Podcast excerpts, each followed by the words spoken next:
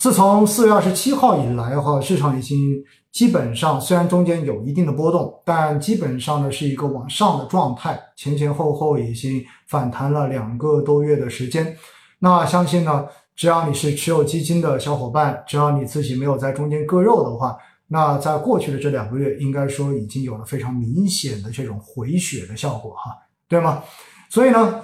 接下来，我们可能在进入到这个下半年开始的时候，哈，我们一起要来看一看，或者说回顾一下，到底上半年发生了一些什么样的事情，然后到底在过去的两个月又发生了一些什么样的事情。接着，我们再来看一看到今年的下半年一直到年末，那么市场可能会发生什么样的事情。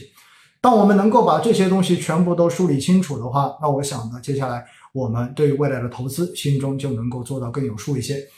好了，首先呢，我们梳理一下上半年哈，就是过去的六个月。过去六个月呢，整个市场应该说走了一个升 V 出来，对吗？走了一个 V 字出来，在一到四月份基本上是一个连续下跌的这样的一个态势。然后从五月份开始，从四月底开始，一直到六月份，整个呢是一个 快速反弹的一个过程。那在今年的一到四月份哈，其实市场呢。呃，本身是在经经济承压的背景之下呢，出现了一定的风格切换，也就是从去年下半年的成长板块、成长风格偏科技的这种风格，然后逐渐的向传统的稳增长，也就是传统的蓝筹，然后大盘低价呃价值股的这个方向来进行一个切换。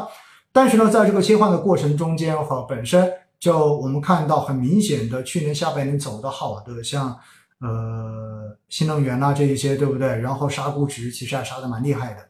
那么在这样的背景之下呢，刚好有一个青黄不接的时段。结果呢，在上半年我们看到了连续出现了几个影响市场的黑天鹅事件，而且呢，有一些可以说是影响相当巨大的。那么首先影响最大的是什么呢？影响最大的是嗯，国内的奥密克戎疫情。这一点的话呢，我想大家应该都不会有任何的怀疑，对不对？也就是今年的三月份、四月份两个月，那么最开始呢，我们看到包括深圳、上海跟北京都陆陆续续出现了疫情，但是实际上真正的看下来哈，呃，以上海为代表的长三角地区，那么华东地区，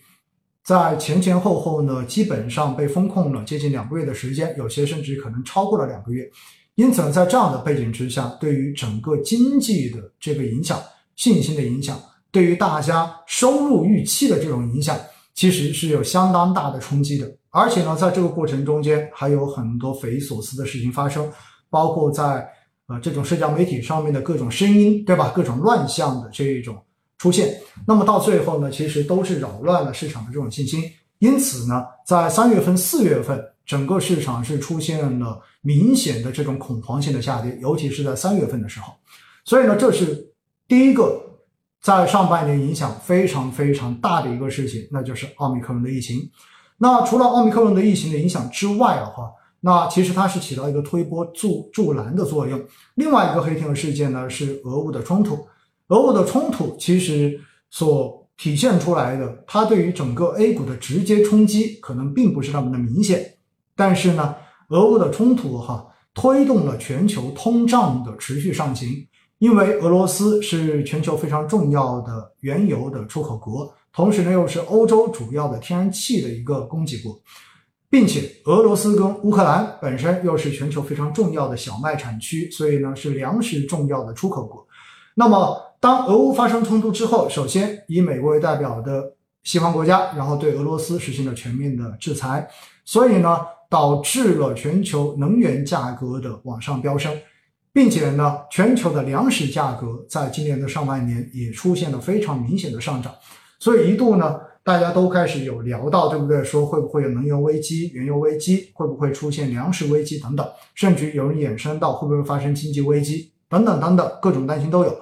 所以呢，在这样的背景之下，哈，全球的整个权益市场、权益投资的这种风险偏好其实都在下降。因此，今年其实我们看到哈，前面的上半年虽然 A 股最后有反弹两个月，但最终上半年呢是一个负收益，也就是不管是上证指数，还是深成指，还是创业板指数，还是科创五零指数，其实到最后呢都是一个下跌的这样的一个状态。但是呢，如果加到全球股市来进行统一的对比，你会发现其实表现还算不错的，真的 A 股的表现不算差啊，确实是这样子。所以呢，我们其实真正要去跟大家聊到的话，第一，我们说到了是国内的奥密克戎疫情，这是第一个我们叫做黑天鹅。然后第二个黑天鹅就是二月份开始的俄乌的冲突，那全球的通胀上升导致最后的结果，然后风险偏好出现下降。但是对于 A 股最直接的影响其实是情绪上的影响。那情绪上的影响是指的什么呢？指的是因为美国以及欧洲对于俄罗斯的这种制裁手段花样百出。而且有很多制裁都突破了我们最开始的这种认知的底线，大家应该有印象，对不对？其中包括了几个事情哈。第一，对俄罗斯的外汇储备进行冻结，这一个的话呢是在之前大家没有想过的。那么第二，对俄罗斯在全球的这种个人的资产，然后进行没收。我们可以看到有很多俄罗斯海外的这些人的资产都被没收了，对不对？这一点也是之前大家都没有想过的。然后第三点是什么呢？是一度我们看到俄罗斯在纽约上市，在美国上市的这些公司的股票，那么一度的话呢是被禁止交易，而且对于个人投资者是要求他们一定要净卖出的。那么一度的话呢，让俄罗斯的相关的这种大的上市公司的市值瞬间基本上是一个归零的状态。所以在这样的情形之下哈，我们可以清楚的感受到，其实。大家在担心什么？担心的是今天用在俄罗斯身上的这些制裁的手段，那么在未来会不会完全施加在我国？因此，在这样的背景之下，哈，本身股市的表现就不好，然后再叠加整个疫情又在推波助澜，风控的这一个动作造成了整个供应链出现了停滞，而且呢。造成了整个经济、整个大家的信心，包括消费都出现了断崖式的这种下跌。那么在这样的背景之下，再叠加全球资产对于中国资产未来是否值得长期持有、安全性的这一个担心，那么这一点的话呢，造成了三月份整个中国 A 股恐慌性下跌的另外的一个推手。所以呢，这是第二个非常明显的。那么还有什么呢？还有第三个就是。美国的加息，当然哈，其实说到美国加息这个事情呢，准确的说，它应该不算黑天鹅，因为毕竟呢，美联储在过去的这几年做的最好的一件事情就是提前，然后跟市场会进行交流，所以实际上三月份的这一个嗯加息的动作，应该说一开始出来，大家是有预期的，但没有预期的是什么呢？没有预期的是美国的通胀。在俄乌冲突的背景之下呢，出现了不但没有出现拐点往下，而且还在史无前例的继续往上飙升，这是超出市场预期的，并且呢，在这种 CPI 的数据在百分之八点三以上到百分之八点六这样的水平的过程中间，美联储的整个政策表态从一开始的主要是促经济、稳经济，逐渐的转向为首要目标是压通胀。所以呢，在六月份哈，整个的一个美联储这一个加息决议出来之后，加了七十五个 BP 之后呢，直接下调了今年美国的经济的一个增长的预期，并且呢，上调了一个通胀的预期，充分的显示了美联储现在的一个政策目标发生了根本的转变。所以呢，整个市场哈，对于后续到底美联储会以怎样的速度加息，会以怎样的态度加息，其实呢。会有比较明显的这种担心，所以这也是影响到了全球资本市场非常重要的一个黑天鹅事件。所以呢，其实今年的上半年哈，一直所叠加的就是本身我们在风格切换，我们本身经济就存在着压力，因为这是去年年底的时候经济工作会议就已经表明了，就已经直接在文件中间写清楚了的。但是呢，没想到遇到了疫情，遇到了俄乌的冲突。同时又叠加美国通胀的这一种大幅上行，然后导致了这种缩表的加速。那么这几项叠叠加起来之后，就形成了今年一到四月份整个 A 股市场的这一种加速下跌。好了，跌完之后，从四月二十七号开始，市场开始进入到反弹，一反弹就是两个月时间。在这两个月的反弹过程中间，其实市场并没有出现连续的这种回调的走势，基本上呢回调可能没有超过三天，然后就直接又拉回去了。所以呢，市场表现是相当的强势。那为什么这两个月市场会出现明显的反弹呢？其实也有几个方面的原因。首先，第一，俄乌的这个冲突，然后它所给大家带来的这种心理冲击的这种影响，可能慢慢的已经消散了。为什么呢？因为大家发现好像俄罗斯还活得挺好的，在这种制裁之下，对不对？然后卢布对美元反而卢布还在升值，并且呢。通过俄罗斯面对相关制裁政策的种种手段之后，大家似乎也在这里不断的在尝试着去找出解决之道。那么未来如果中美的博弈真的出现了比较明显的这种烈度增加的时候，那么我们的这种心理承受或者说预期，其实也逐渐的在发生这些改变，并且更重要的时候，大家一定要记得一点，实际上资本市场呢就是炒预期的，说白了，你这个事情一开始没有预期到。然后突然出现，那么这个时候呢，对市场的影响，边际影响是最大的。但这个事情如果一直都在发生，其实我们说叫做 price in，也就意味着这一个因素已经被充分的反映在了资产的价格中间。所以呢，对于坏消息，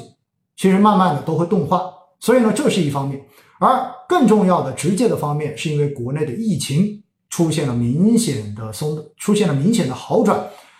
那么我们知道，六月一号开始呢，上海都已经开始逐步的恢复了正常的生活跟生产秩序，对不对？那么当然，虽然全国局部仍然会有一些零散的疫情、零散的这种阳性病例会出现，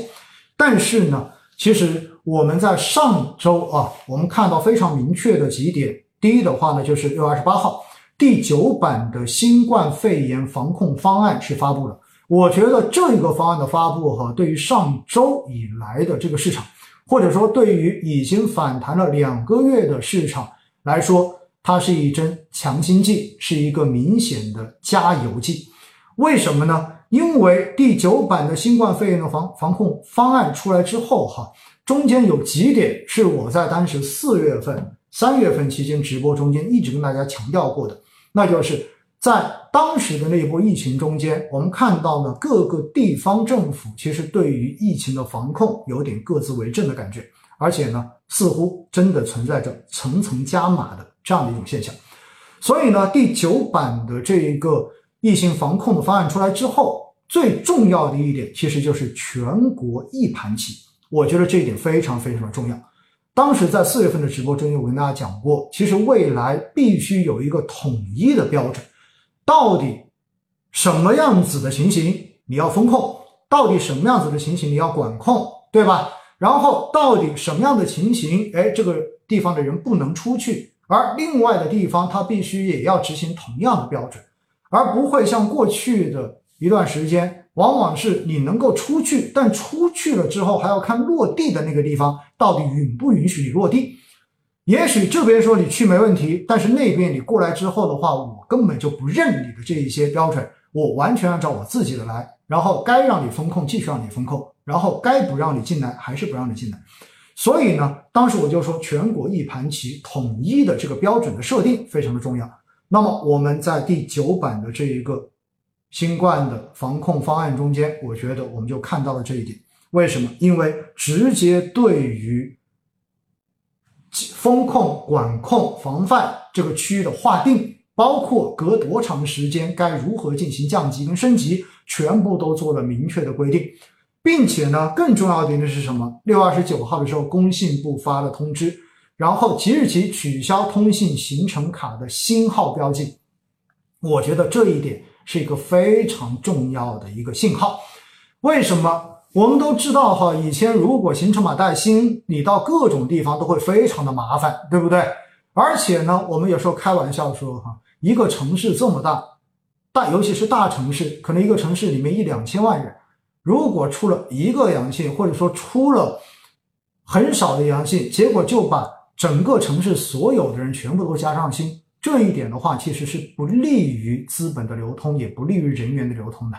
非常的明显。所以呢，我们说哈，这一个星号的标记去除，虽然它更多的是一种形式，但是这个形式它所代表的背后的意义是非常的明确的，那就是接下来的疫情防控是更加侧重于鼓励合理的流动和流通，更加的侧重是要稳经济。所以呢，当这两个消息出来之后，哈，在上周。特别好玩，就是第九版的这一个方案出来之后呢，一小时国际机票的这个搜索量瞬间翻倍啊！当时网络上有这个消息，对吧？然后在去哪儿网上面呢，达到了近两年来国际机票搜索量的最高峰，并且这个第九版的方案中间还有很重要的一点，那就是入境人员的这一个隔离时间，然后直接减半，最开始是十四加七，也就意味着进来要二十一天。然后现在是什么呢？现在是七加三就已经 OK 了，密接也变成了七加三。所以当这个消息出来之后，我不知道大家有没有关注，在上周的后面几天，各大航空公司都陆续发布公告，开始逐渐的恢复了一些国际的航班。所以呢，当这些消息陆续出来之后，最终形成的一个结果就是，我们看到整个消费板块。有了明显的情绪提升，消费我们知道哈，从二零二一年过完年之后，其实就一直是一个喋喋不休的状态，而且呢，因为过去的这几个月受制于疫情防控的影响，所以情绪面都非常的差。但是上周整个消费就完全熊起来了，原因很简单，就是因为刚才所讲到的这些改变，疫情防控政策逐步的这样子的合理的放松。更加的鼓励人员和资源的流通，这也可以进一步的推动大家对于经济复苏的信心。所以呢，在上周哈，我们也非常明确的看到了数据上面有明显的这种回升。